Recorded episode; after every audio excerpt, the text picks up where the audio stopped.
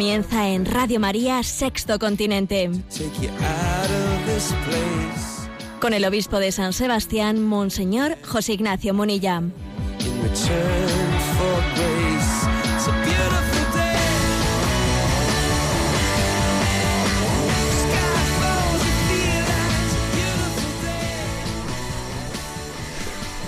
Un cordial saludo a todos los oyentes de Radio María. Un día más, con la gracia del Señor, proseguimos este programa llamado Sexto Continente que lunes y viernes realizamos en directo aquí en Radio María España de 8 a 9 de la mañana. Una hora antes en, la, en el horario de las Islas Canarias. Ayer celebrábamos la solemnidad de Pentecostés. Pedíamos los dones del Espíritu Santo. En tantísimos lugares se ha celebrado en este domingo, en los domingos cercanos, el sacramento de la confirmación. Hemos renovado nuestra conciencia de ser mendigos del Espíritu Santo. Es verdad que ya le tenemos con nosotros, si no, no estaríamos ahora mismo ni escuchando esta, esta misión, pero no se trata de pensar que al Espíritu Santo se le tiene como quien tiene una cosa, es una persona divina con la que tenemos que tener una relación personal y viva, que tiene que ser cultivada siempre, por lo tanto, con una presencia superior, procurando que Él vaya teniendo una presencia superior en nuestra vida. Hay una diferencia muy grande de ver la realidad con el Espíritu Santo o sin el Espíritu Santo. Cambia esencialmente todo.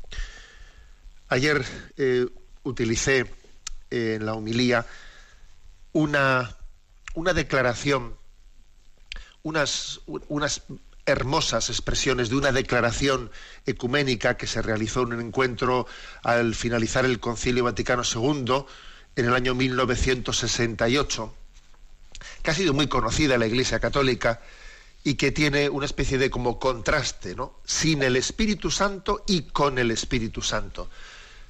Si permitimos que el Espíritu Santo eh, ilumine la realidad, esta es percibida de una manera verdaderamente distinta. Y dice así, sin el Espíritu Santo, Dios está lejos. Cristo se queda en el pasado. El Evangelio es letra muerta. La Iglesia, una mera organización. La autoridad, una dominación. La misión, una propaganda. El culto, una mera evocación. El comportamiento cristiano, una moral de esclavo. Pero en él, en el Espíritu Santo, el cosmos es elevado y gime en el alumbramiento del reino. Cristo resucitado se hace presente. El Evangelio es capacidad de vida. La Iglesia significa la comunión trinitaria. La autoridad es un servicio liberador. La misión, un Pentecostés. La liturgia, memorial y anticipación. El comportamiento humano queda deificado. Eh, son unas expresiones, como digo, que están ahí contenidas en una, en una declaración ecuménica que se realizó en Uppsala el 4 de julio de 1968. De una manera resumida, envié ayer en las redes sociales, pues esta, eh, porque hay que entrar en los 140 caracteres famosos, ¿no? De Twitter.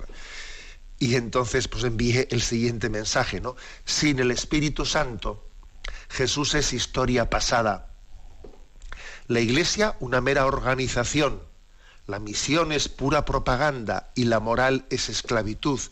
Pero, pero gracias a que el Espíritu Santo está presente en nuestra vida, vamos viendo la realidad de otra manera. Jesús está presente, me está hablando, se dirige a mí. Su evangelio, su evangelio es como si fuese escrito para mí, como si me iluminase lo que yo hoy necesito. Es lámpara para mis pasos, luz en mi camino. Y la Iglesia es mi madre. Y en ella veo una maternidad, ¿no? No una mera institución. El Espíritu Santo me hace entender que es mi madre. Y esto que estoy haciendo yo ahora mismo no es publicidad, no es propaganda. No, estoy siendo instrumento del Cristo glorioso que nos que, que se dirige a nosotros a través de, del ministerio de la palabra. Y la moral, la moral no es esclavitud, no es tenernos atados. Los mandamientos no nos quitan la libertad. No, los mandamientos nos permiten vivir conforme al Hijo, conforme a Jesucristo, conforme al hombre nuevo y no ser esclavos, ¿no? De, la carne y no ser esclavos de este mundo y no ser esclavos de Satanás. Por eso repito, ¿no? Hemos celebrado Pentecostés y sentimos que el Espíritu Santo lo renueva todo, lo hace nuevo todo y tenemos una visión y una perspectiva pues verdaderamente superior ¿no? de las cosas. Así pues, decimos, somos mendigos del Espíritu Santo. Ven, Espíritu Santo, y lo decimos el día siguiente que hemos celebrado Pentecostés. Sexto Continente es un programa que tiene una interacción con vosotros a través de la cuenta de correo electrónico sextocontinente arroba radiomaria.es y también una interacción en las redes sociales con la cuenta de Twitter arroba obispo Munilla, con el muro de Facebook que lleva mi nombre personal de José Ignacio Munilla y también con la cuenta de Instagram eh, que tiene el nombre de obispo Munilla.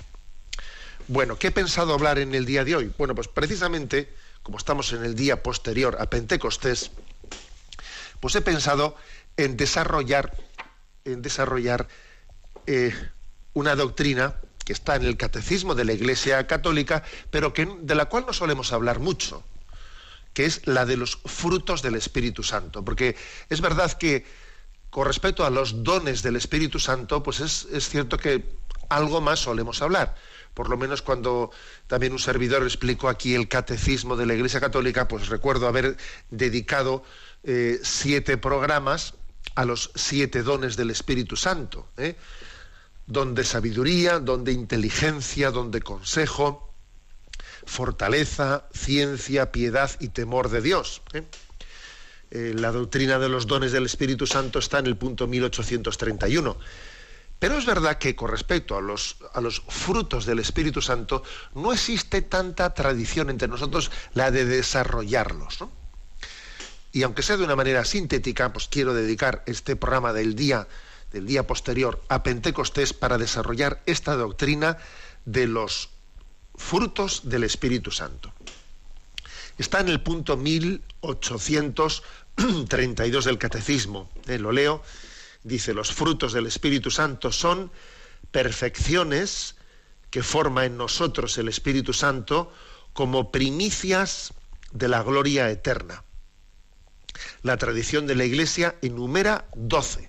O sea que si los, si los dones del perdón, si los, los dones del Espíritu Santo son siete, los frutos se dice que son doce y los enumera así: caridad, gozo, paz, paciencia, longanimidad, bondad, benignidad, mansedumbre, fidelidad, modestia, continencia, castidad.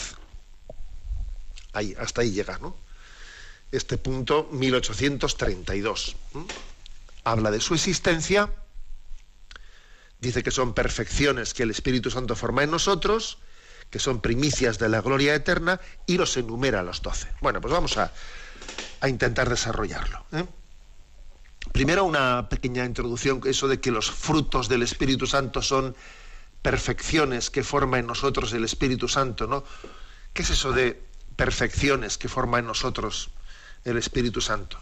Acordaros que Jesús dice, yo os enviaré el Espíritu Santo, Él os hará entender todo lo que yo os he explicado, o sea, hay una iluminación, una iluminación en nosotros para entender lo que el Señor ha explicado, y no solo eso, sino también va haciendo en nosotros una, una deificación, una connaturalidad con lo sobrenatural. O sea, que podamos tener que, poco a poco en, esa, en esa lucha entre la carnalidad, entre ser seres carnales o ser seres espirituales, en nosotros vaya habiendo progresivamente una mayor connaturalidad con lo sobrenatural. O sea, hacer que lo sobrenatural no sea algo extraño en nuestra vida. ¿eh?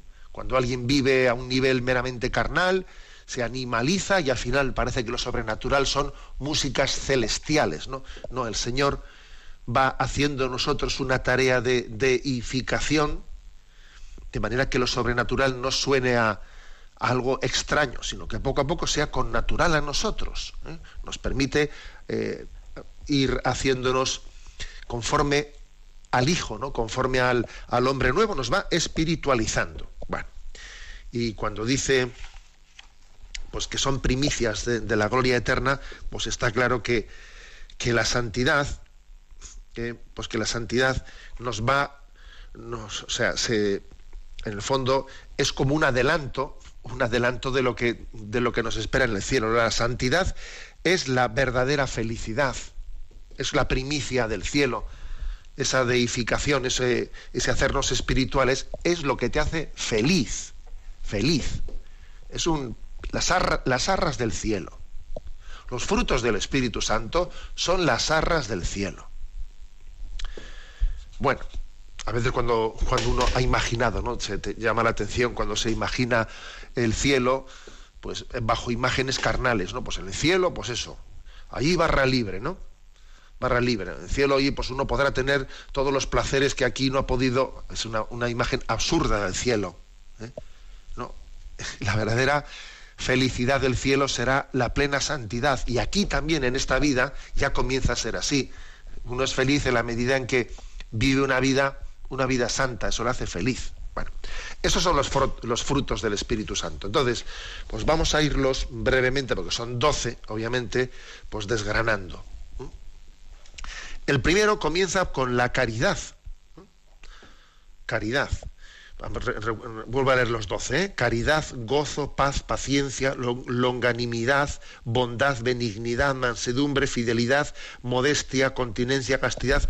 El primero la caridad, que es como empezar diciéndolo todo. Claro, poner el primero, la caridad, es que la caridad se resume todo. Es como el primero de los mandamientos de la ley de Dios. Amarás a Dios sobre todas las cosas. Es que en él ya está dicho todo. Por eso dice San Agustín, ama y haz lo que quieras, porque en el primer mandamiento ya están contenidos todos. Bueno, algo parecido pasa aquí con los frutos del Espíritu Santo, ¿no? Decir que el primero es la caridad es empezar por el todo. ¿eh? Dios es amor, y el amor es la esencia no intratrinitaria, ¿no?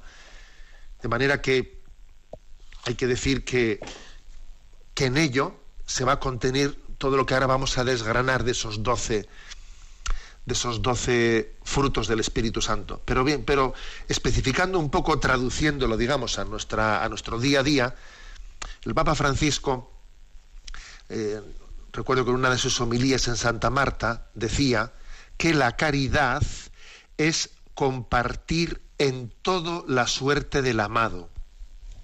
Una hermosa definición. ¿Qué es la caridad? ¿En qué se traduce la caridad? ¿no? Compartir en todo la suerte del amado. O sea que un fruto del Espíritu Santo es este.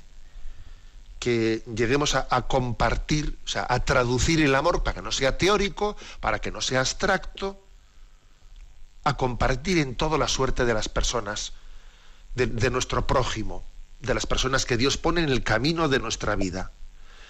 En lo más cotidiano, no en cosas, no, en lo más cotidiano, que ya decía Santa Teresa de Niño Jesús, que los actos heroicos de caridad se pueden hacer en las ocupaciones más modestas de la jornada. Porque, pues eso, pues eh, el tener paciencia en el trabajo, el tener paciencia en la oficina, con este, con el otro que entra, esos actos de caridad, en ellos se están, están aconteciendo actos heroicos de caridad. Pues eso, en, superar una impaciencia, en superar un, pues una tendencia colérica que, yo por mí, por mí mismo sería capaz de mandar a alguien a freír espárragos. O sea, en esos, en la, en la cotidianidad de la vida, se puede estar viviendo la caridad de manera heroica. También hay que decir una cosa, que cuando decimos el primer fruto del Espíritu Santo es la caridad, es importante que no reduzcamos la palabra caridad a meramente afectividad. Quizás estamos en un tiempo en el que existe este riesgo, ¿no? Contraponer caridad y verdad, y como si la caridad fuese únicamente eh, a un nivel afectivo, sentimental. ¿eh? Eso es una deformación de nuestros tiempos. ¿eh? Que decía Victorio Mesori, este gran periodista, pues que hubo una época en la que los hombres de la Iglesia hicieron prevalecer la verdad sobre la caridad, pues llegando a posiciones extremas, ¿no? Pues eso, que si la Inquisición. ¿eh? Y en cambio, desde hace un tiempo, hay quienes piensan que la caridad equivale a silenciar o atenuar la verdad. Pues tampoco es verdad. ¿eh? Tampoco es verdad. Es decir, que, que ojo con hacer una imagen de la caridad, digamos, romántico, afectiva, sentimental, oponiéndola a la verdad. Ojo con eso. En esto fue un maestro nuestro Papa Emérito Benedicto XVI. ¿eh? Cuando él decía, la fe sin la caridad no da fruto. Y la caridad sin la fe es un mero sentimentalismo, a merced de la duda. ¿eh? O sea que no hay ortopraxis sin ortodoxia, porque es el pensamiento el que debe dirigir la vida. Y de ahí que según el Evangelio la caridad primera y más importante es anunciar la verdad. ¿eh? Entonces, por lo tanto, tener caridad hacia el prójimo es desearle eh, y procurar que conozca a Dios. Si no, no, si no, no le quiero verdaderamente. Mi caridad, mi caridad es muy corta, muy, es muy cicatera. Bueno, primer fruto del Espíritu Santo, la caridad. El segundo, el gozo. El gozo. Es, es una consecuencia inmediata, ¿no? Si, tenemos a Dios en nuestras vidas, si Él inhabita dentro de nosotros, si en medio de las dificultades su presencia, ¿no? Eh, pues está siempre, ¿cómo, ¿cómo no vamos a tener una actitud interior de gozo y alegría ¿no? en el Espíritu Santo? Que al mismo tiempo, sin embargo, también, también hay que purificar, purificar esa, esa imagen, mm, digamos, meramente psicológica del gozo. ¿eh? Porque el gozo es compatible, compatible con la cruz. ¿eh? Aquella famosa expresión de, de la Madre Teresa de Calcuta dormía y soñaba que la vida era solo gozo. Desperté y vi que la vida era solo servicio. Serví y, entendí entonces que el servicio era gozo. ¿eh? O sea, que, que uno se piensa que al gozo, a la alegría, puede llegar directamente. No, directamente no llegas cuando uno se entrega, se entrega en el servicio y en el olvido de sí mismo. No se puede llegar al gozo y a la alegría sino, sino por esa puerta, por la puerta de servicio. Por la otra puerta no vas a llegar, ¿eh? O sea, que es verdad que decir, bueno, Dios está con nosotros, es nuestra alegría, sí, sí, pero, pero tú lo vas a experimentar en la, en, la, en la medida en que traduzcas esa presencia de Dios por la puerta del servicio. Esto es importante es importante entenderlo. ¿eh? Y decir que un gozo compartido es un doble gozo, lo mismo que una pena compartida es media pena. Si tu gozo lo compartes, es doble. Y si tu pena la compartes, es la mitad. ¿eh? Bueno, pues digamos que el gozo, por lo tanto, no lo entendamos como, como una experiencia mía individual solitaria que yo me, meto en mi burbuja y ahí estoy muy feliz, como si estoy en una, puesto en una estufita en la que estoy contento y alegre. No, ¿eh? el gozo uno lo experimenta en la medida que está totalmente metido en la batalla de la vida y en esa relación con el prójimo. No podemos tener la experiencia del gozo, del gozo eh, pues aislados, ¿no? Eh, decía San Juan Crisóstomo, eh, pues un padre de la Iglesia que verdaderamente pues también pues vivió ¿no? esta, esta conciencia de lo que es integrar, integrar la batalla de la vida, ¿no? Decía él, en la tierra hasta la alegría suele parar en tristeza, pero para quien vive según Dios, incluso las penas se truecan en gozo. Que hay paradojas, ¿eh? Hay muchas paradojas, que nadie piense que lo del gozo es fácil y romántico. Hay paradojas. Las alegrías, digamos, terrenas, carnales, esas alegrías que aquí a veces se buscan, esa falsa concepción de alegría, ese jiji, jaja, ¿eh? eso suele terminar fácilmente en tristeza. Y sin embargo, para quien vive según Dios abrazado a la cruz, pues incluso las penas se truecan en gozo. Hay, hay, paradojas importantes. ¿eh? Repito la frase de San Juan Crisóstomo. En la tierra hasta la alegría suele parar en tristeza, pero para quien vive según Dios, incluso las penas se truecan en gozo. Luego, gozo y alegría no es happy, ¿eh? Venga, happy aquí, vamos. No, no seamos conscientes de esto. Sea, el, fruto que el Espíritu Santo viene a darte es un gozo, es un gozo que uno encuentra eh, pues en la entrega, en la entrega junto con Jesucristo, ¿eh? en la entrega a la vida, en la entrega al prójimo, en la entrega a nuestra vocación, a nuestra tarea, a nuestro, en nuestro estado de vida. ¿eh? Tercer fruto del Espíritu Santo. Primero caridad, segundo gozo, el tercero, paz, paz aquello de Santa Teresa, nada te turbe, nada te espante. ¿eh? Todo se pasa, quien a Dios tiene nada, nada le falta. Como podéis observar, los frutos que estamos explicando están muy relacionados los unos con los otros, ¿no? Lo del gozo de antes y lo de la paz de ahora tienen mucha relación, ¿no? Y, y también en esa misma reflexión de, al hilo ¿no? de la reflexión que hemos hecho antes de la Madre Teresa, decía ella, el fruto del silencio es la oración. El fruto de la oración es la fe. El fruto de la fe es el amor. El fruto del amor es el servicio. Y el fruto del servicio es la paz. Fíjate, ¿eh? el fruto del servicio es la paz. Hoy en día se busca la paz eh, así directamente en sí misma, ¿no? Y cuando la paz se busca directamente en sí misma, no se encuentra. Es una especie de... Algunos confunden paz con relajación. Y no es así. Muy típico de nuestros nuevos tiempos de falsas espiritualidades, ¿no? Que la paz interior no es lo mismo que la relajación, que no es lo mismo.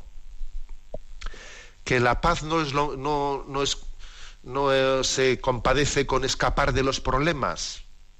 Yo no quiero meterme en líos, quiero, quiero tener paz. Mm, te equivocas.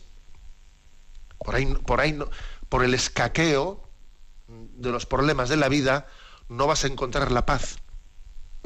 ¿Eh? Fijaros esta concatenación que dice la Madre Teresa, ¿no? Mm, fruto del silencio, la oración. Fruto de la oración, la fe. Fruto de la fe, el amor. Fruto del amor, el servicio. Y fruto del servicio, la paz. O sea, que la paz se llega habiéndolo, habiendo abordado todo lo demás, todo lo anterior, ¿no? Y, así se entienden eh, cosas, pues aquellas expresiones como que dice, mira, cuanto más me declaro la guerra a mí mismo, más paz tengo. O sea, la paz tiene, la paz viene de que alguien haya, pues haya afrontado a ese hombre viejo que dentro de nosotros pues, pues, pues nos está buscando siempre pues, la ley del mínimo esfuerzo, el hedonismo. Y cuando declaramos la guerra a ese hombre viejo, cuando nos declaramos la guerra a nosotros mismos, es cuando tenemos más paz. Como veis, por lo tanto, una, eh, una visión diferente de qué se entiende por, por paz. Bueno, estamos en el mes de del Sagrado Corazón. Escuchamos esta canción sobre el Sagrado Corazón de Jesús que canta la fraternidad seglar en el corazón de Cristo.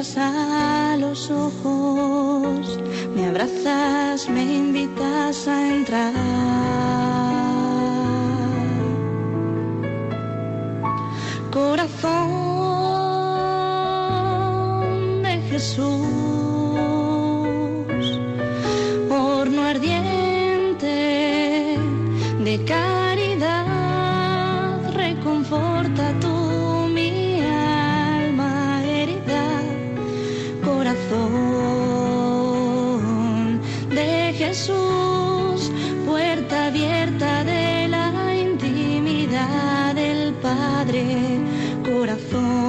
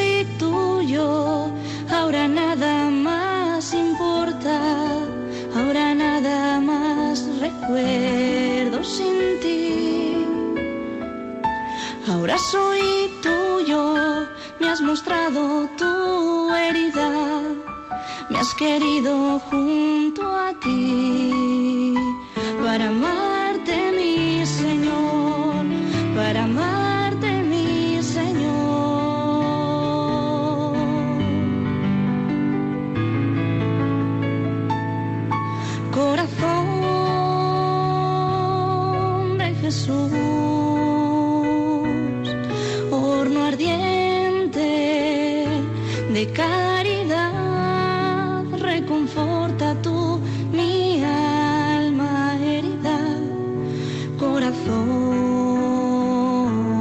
de Jesús, puerta abierta de la intimidad del Padre. Puerta abierta de la intimidad del Padre. Corazón de Jesús. Continuamos en esta edición de, de Sexto Continente comentando eh, lo que son los frutos del Espíritu Santo. Lo hacemos el día siguiente de Pentecostés. Y habíamos ya comentado, primer fruto, caridad, segundo fruto, gozo, tercer fruto, paz, cuarto fruto, paciencia. ¿eh? Quien quiera saber en qué punto del catecismo se habla de los frutos del Espíritu Santo, que sepa que es el punto 1832. La paciencia es un fruto del Espíritu Santo. Toda ciencia consiste en saber esperar, ¿eh? que decía el hermano Rafael, San Rafael Arnaiz. La verdadera ciencia consiste en saber esperar. Y es verdad que en la Sagrada Escritura la esperanza va siempre ligada a la paciencia. La paciencia es como una hija pequeña de la esperanza. ¿eh? y bueno, pues es, un- tema clave, ¿eh? clave en la, en la vida espiritual. Papa Francisco, también recuerdo haberle escuchado una expresión que me llamó la atención, decía él, que él asocia frecuentemente la santidad a la paciencia. Una persona paciente suele ser una persona santa, o por lo menos que va camino de serlo, o que tiene madera, ¿eh? que tiene madera, madera de santidad. Y esto es, esto es tema clave. ¿eh? Hay que saber, saber, por ejemplo, pues eso, saber, saber aprender ¿eh? a perder con paciencia para luego ser capaces de ganar con humildad. Esto se lo, se lo decía yo recientemente, medio, medio bromeando, ¿no? Alguien que había habido un partido de fútbol y ahí estaban, ¿no? Pues eh, estaban pues un aficionado del equipo que había perdido y otro aficionado del equipo que había ganado. Estaban los dos picándose el uno al otro. Y entonces al que al que había perdido, que estaba pues así muy escocido, le dije delante del otro, ¿no? Del que había ganado, le dije, mira, hay que aprender a perder con paciencia para luego ser capaces de ganar con humildad.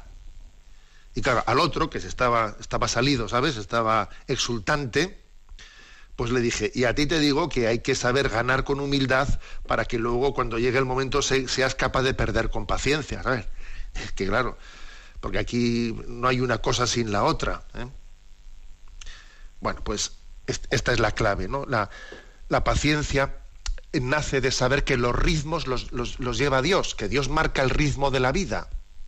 O sea, que no soy yo el que, el que lleva el timón de la vida, lo lleva Dios. Luego, deja que Dios marque los tiempos.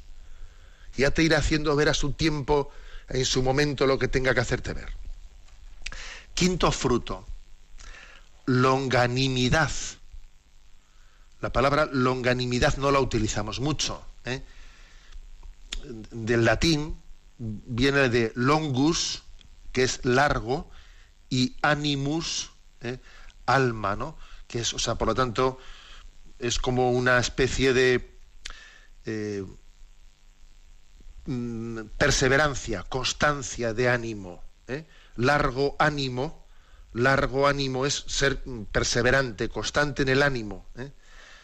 Constancia de ánimo en las adversidades. Así lo he visto yo, he, buscado cómo dice la, pues la Real Academia, cómo define, define longanimidad. Pues grandeza y constancia de ánimo en las, en las adversidades. ¿no?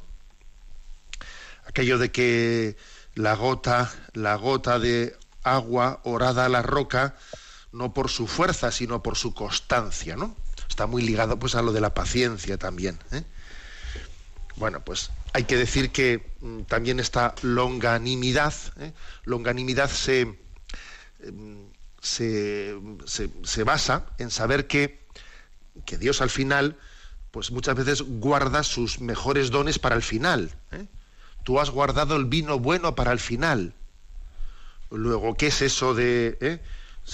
De, ser, o sea, de faltar a la perseverancia? Tú tienes que ser longánimo, tienes que ser perseverante, pues porque Dios a su momento, eh, a su momento rematará y el que comenzó en ti la obra buena, él mismo la llevará a término. Por lo tanto, perseverancia eh, en esa, en ese mantener el pulso, ¿no?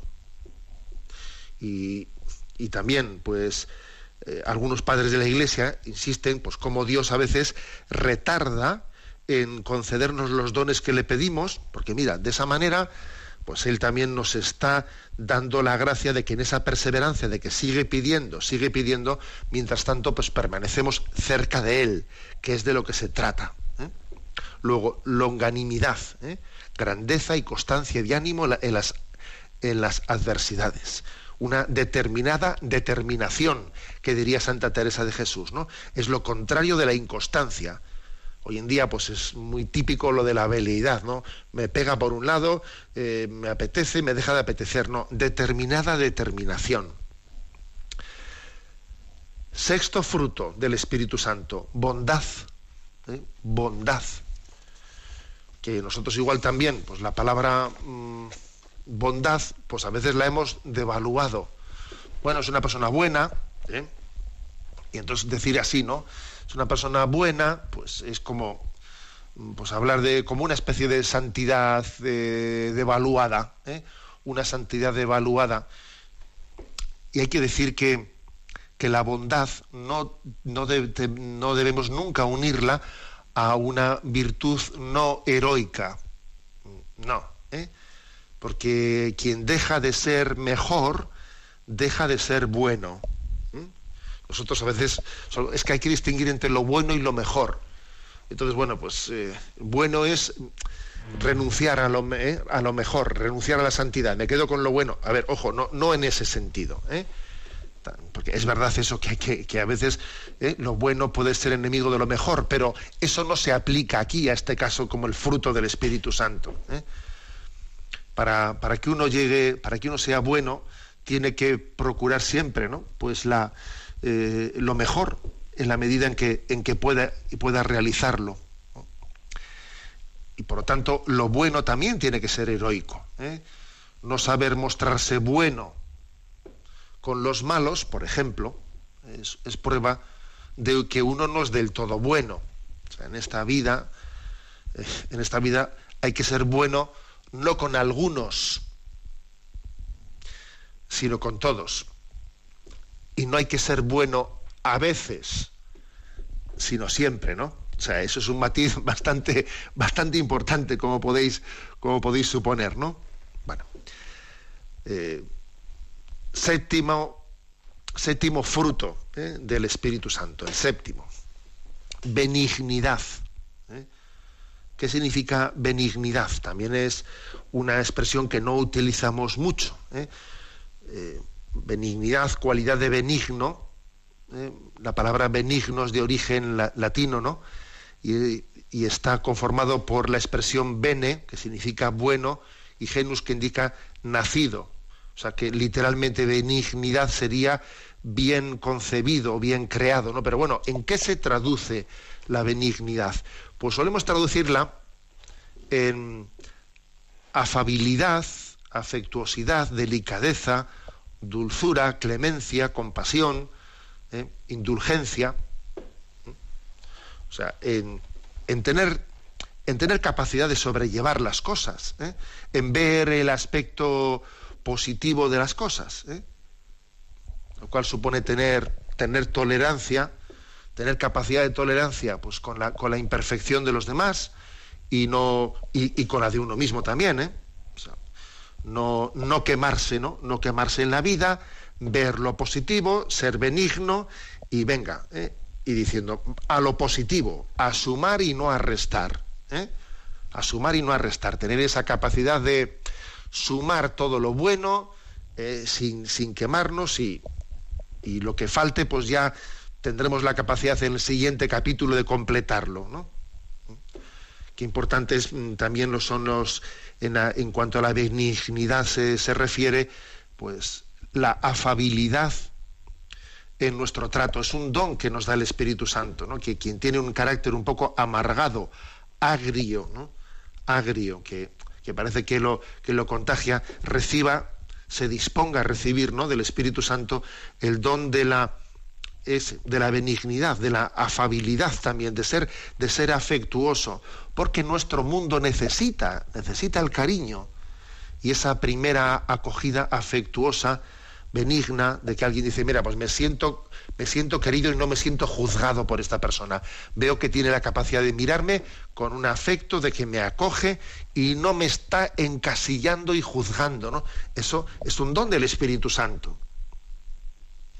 Esa benignidad en nuestro trato con los demás es un regalo suyo.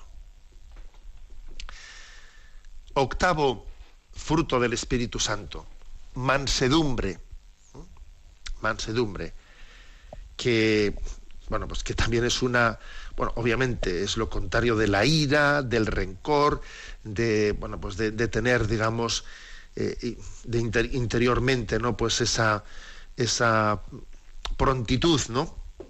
A, tener un resorte violento dentro, dentro de nosotros, ¿no? Y sin embargo, eh, decía San Juan de la Cruz que la mansedumbre es la virtud de sufrir con paciencia a los demás y de sufrirse a uno mismo también. A uno mismo. A mí me llama mucho la, eh, atención ese, el hecho de que en el, argot taurino se utilice esa expresión de los mansos, el manso que, acompaña a los toros, ¿no? los encierros. Eh, ¿qué, hace, ¿Qué hacen los mansos? Bueno, pues lo que hacen es de alguna manera pues, pues hacer, no, se enfrentan con el toro, o sea, no empiezan a cornadas contra el toro, sino lo que hacen es, mira, conducirle por el callejón a ver si el toro conseguimos que se meta en, ¿eh? que se los toriles sin, sin, pegar muchas cornadas a un lado y al otro. ¿no? El manso eh, pues también renuncia a la confrontación a cornadas con el toro y dice, mira, a ver si le ayudamos a, ¿eh? a seguir adelante y, y, a que termine el encierro sin más cornadas. ¿no? O sea, que tiene, que tiene una capacidad de, no, el manso, por lo tanto, es el que entiende que se va, se va a conseguir más, ¿eh? se va a conseguir más por el, ¿eh? por el camino, por el camino de, de, evitar males mayores que el de ir, que el de ir a, a destrozar al prójimo.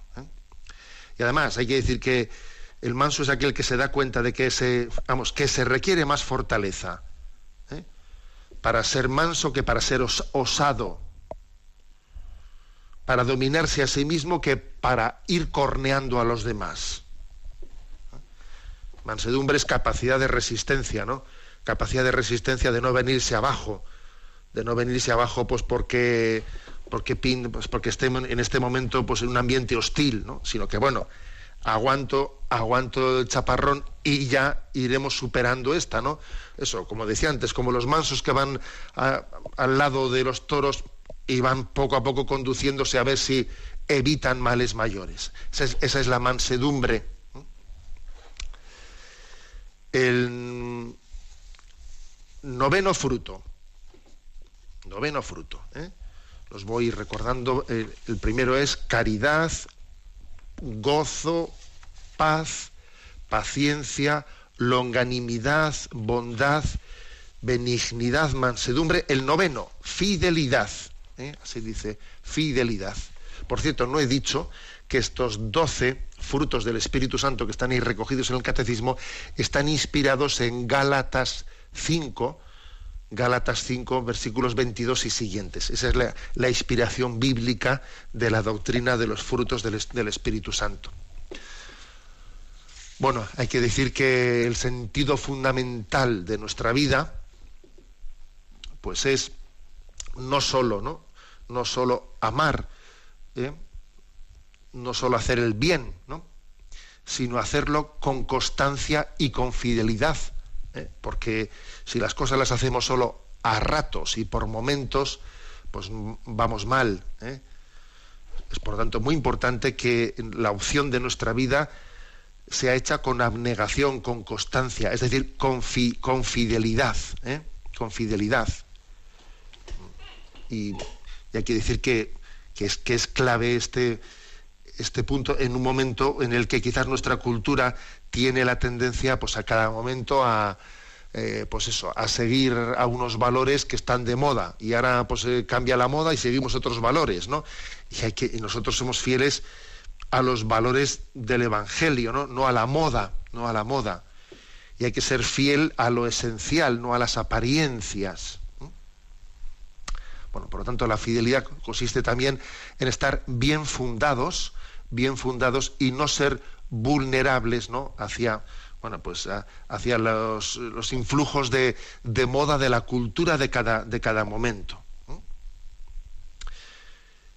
Y, y, muchas veces hay una famosa expresión ¿no? de la Madre Teresa de Calcuta, que me la habéis escuchado muchas veces, ¿no? que decía, mira, a mí Dios no me ha pedido que tenga éxito, me ha pedido que sea fiel.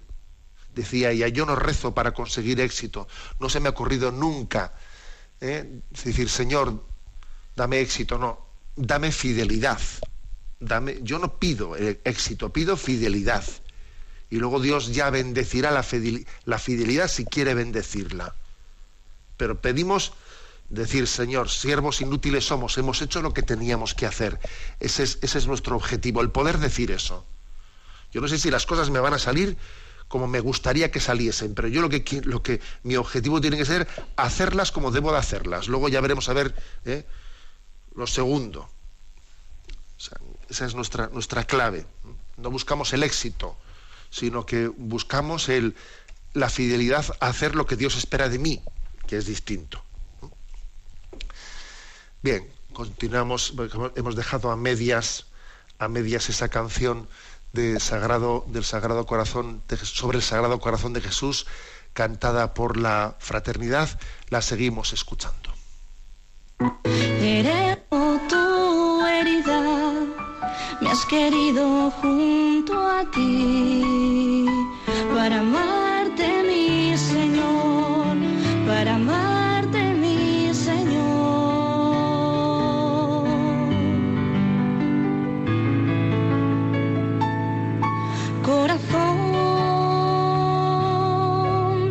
Jesús horno ardiente de caridad,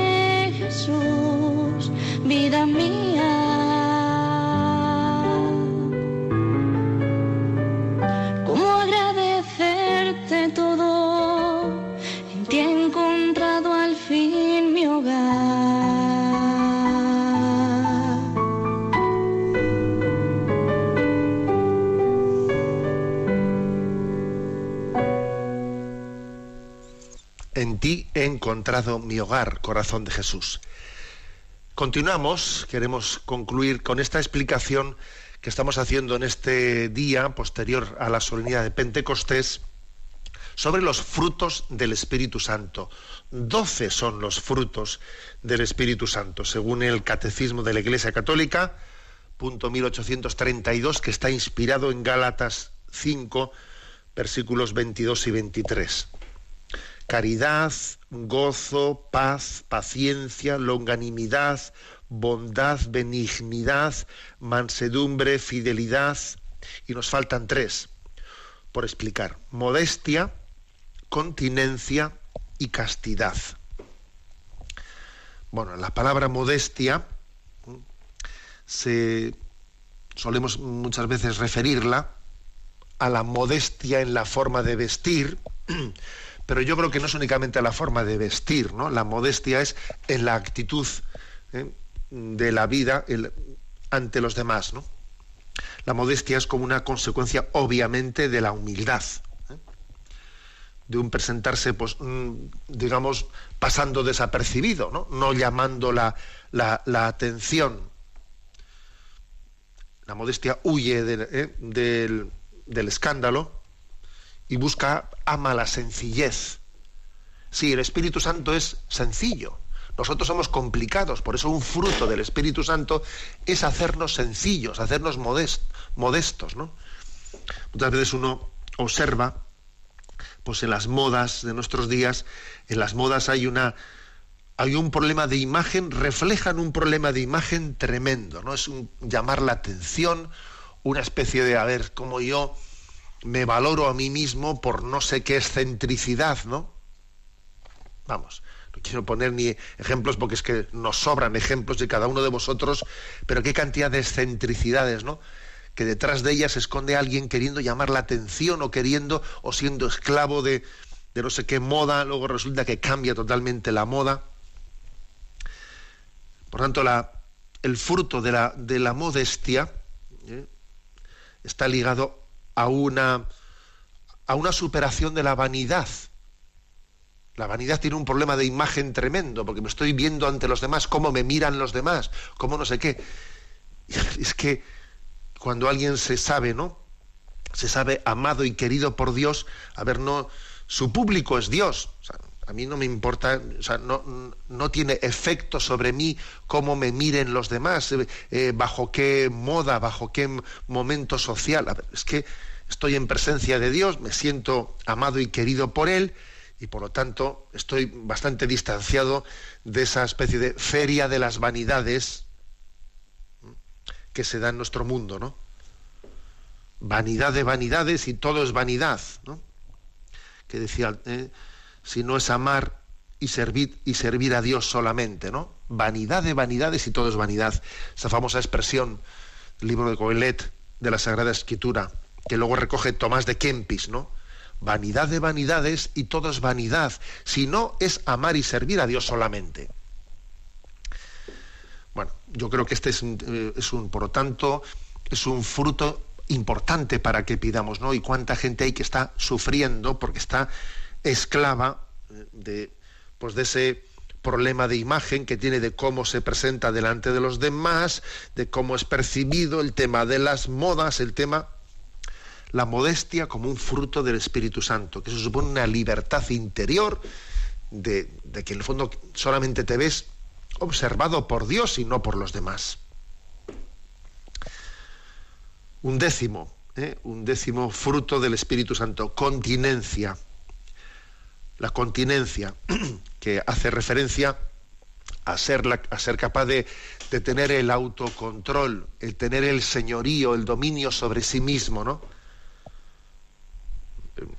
Pues, esa capacidad de gobernar nuestra vida, porque nos gusta gobernar la vida de los demás, pero resulta que no somos capaces de gobernar nuestra propia vida, ¿no? Dueños y señores, Dios, el Señor Jesús nos da la gracia de compartir su señorío, le llamamos Señor, solo Él es el Señor, pero nos quiere dar también a nosotros a participar como un fruto del Espíritu Santo del señorío y se necesita mucho más hombría para dominarse a sí mismo que para dominar a los demás. Bueno, pues, y cuando uno no tiene continencia, también se lo suele llamar templanza, ¿no? Cuando uno no tiene continencia o no tiene templanza, pues en el fondo esa falta de continencia, pues la primera víctima suele ser tu propia libertad, porque en el fondo eres esclavo de tu falta de, de dominio de ti mismo, ¿no? Y por último, ¿no? Y por último, el último de los frutos del Espíritu Santo dice la castidad. ¿eh? La castidad. Y es, y es, tan importante, ¿no? El no avergonzarnos, ¿eh? el no avergonzarnos de esta, de esta virtud es importantísimo, porque hay que decir que parece que estamos como acomplejados, ¿no? Tuvimos aquí en San Sebastián a, un religioso, el padre Amedeo Cencini, dándonos unas, unas charlas muy buenas ¿no? Pues sobre el tema de la madurez afectivo-sexual, etc. Y él utilizó una expresión que a mí me impactó. Dijo él, existe un impuro silencio sobre la castidad. Sí, sí, es un impuro silencio. El hecho de no hablar de ese tema, que es un tema tabú, es un impuro silencio el dejar de hablar de la castidad igual que la Iglesia Católica en su tiempo, ¿no? Pues predicó la caridad a los antiguos paganos, que los paganos pues, eh, tenían una cultura primitiva, bárbara y cruel, que no sabían lo que era la compasión. Y les parecía que la compasión con los débiles era cosa de, eh, eh, con los pobres era cosa de débiles. No, pues la, la Iglesia Católica supo remar en contra de corriente y predicar a aquellos paganos bárbaros predicar la caridad y la compasión, aunque no creían en ella. Bueno, pues hoy en día nosotros predicamos la castidad a los modernos paganos, que tampoco creen en ella. Y ojo, que modernos paganos no digo los que están fuera de la iglesia, ¿eh? que nos hemos hecho unos paganitos todos, ¿eh? todos nosotros. La castidad es la vivencia ordenada de la sexualidad eh, dentro de nuestro estado de vida. Es la integración del amor. es la virtud, la castidad que hace posible amar a los otros como personas y no como cosas, no utilizando, ¿no? Es un sí rotundo a la capacidad de vivir la sexualidad y la afectividad en la verdad, de ser transparentes y honestos, ¿no?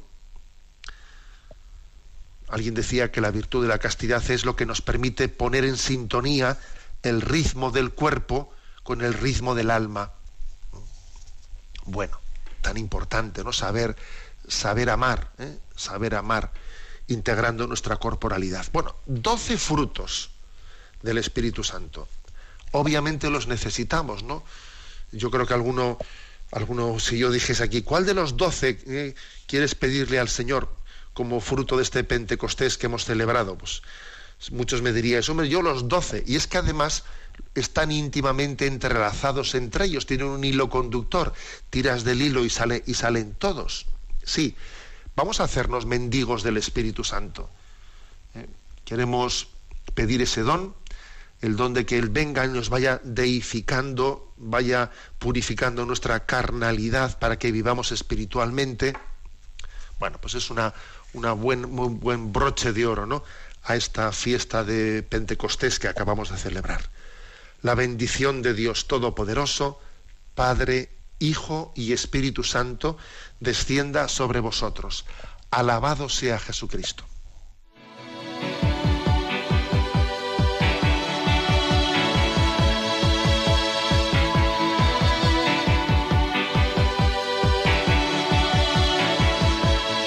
Is a blue shoots up through the stony ground. There's no room, no space to rent in this town. You're out of luck. And the reason that you had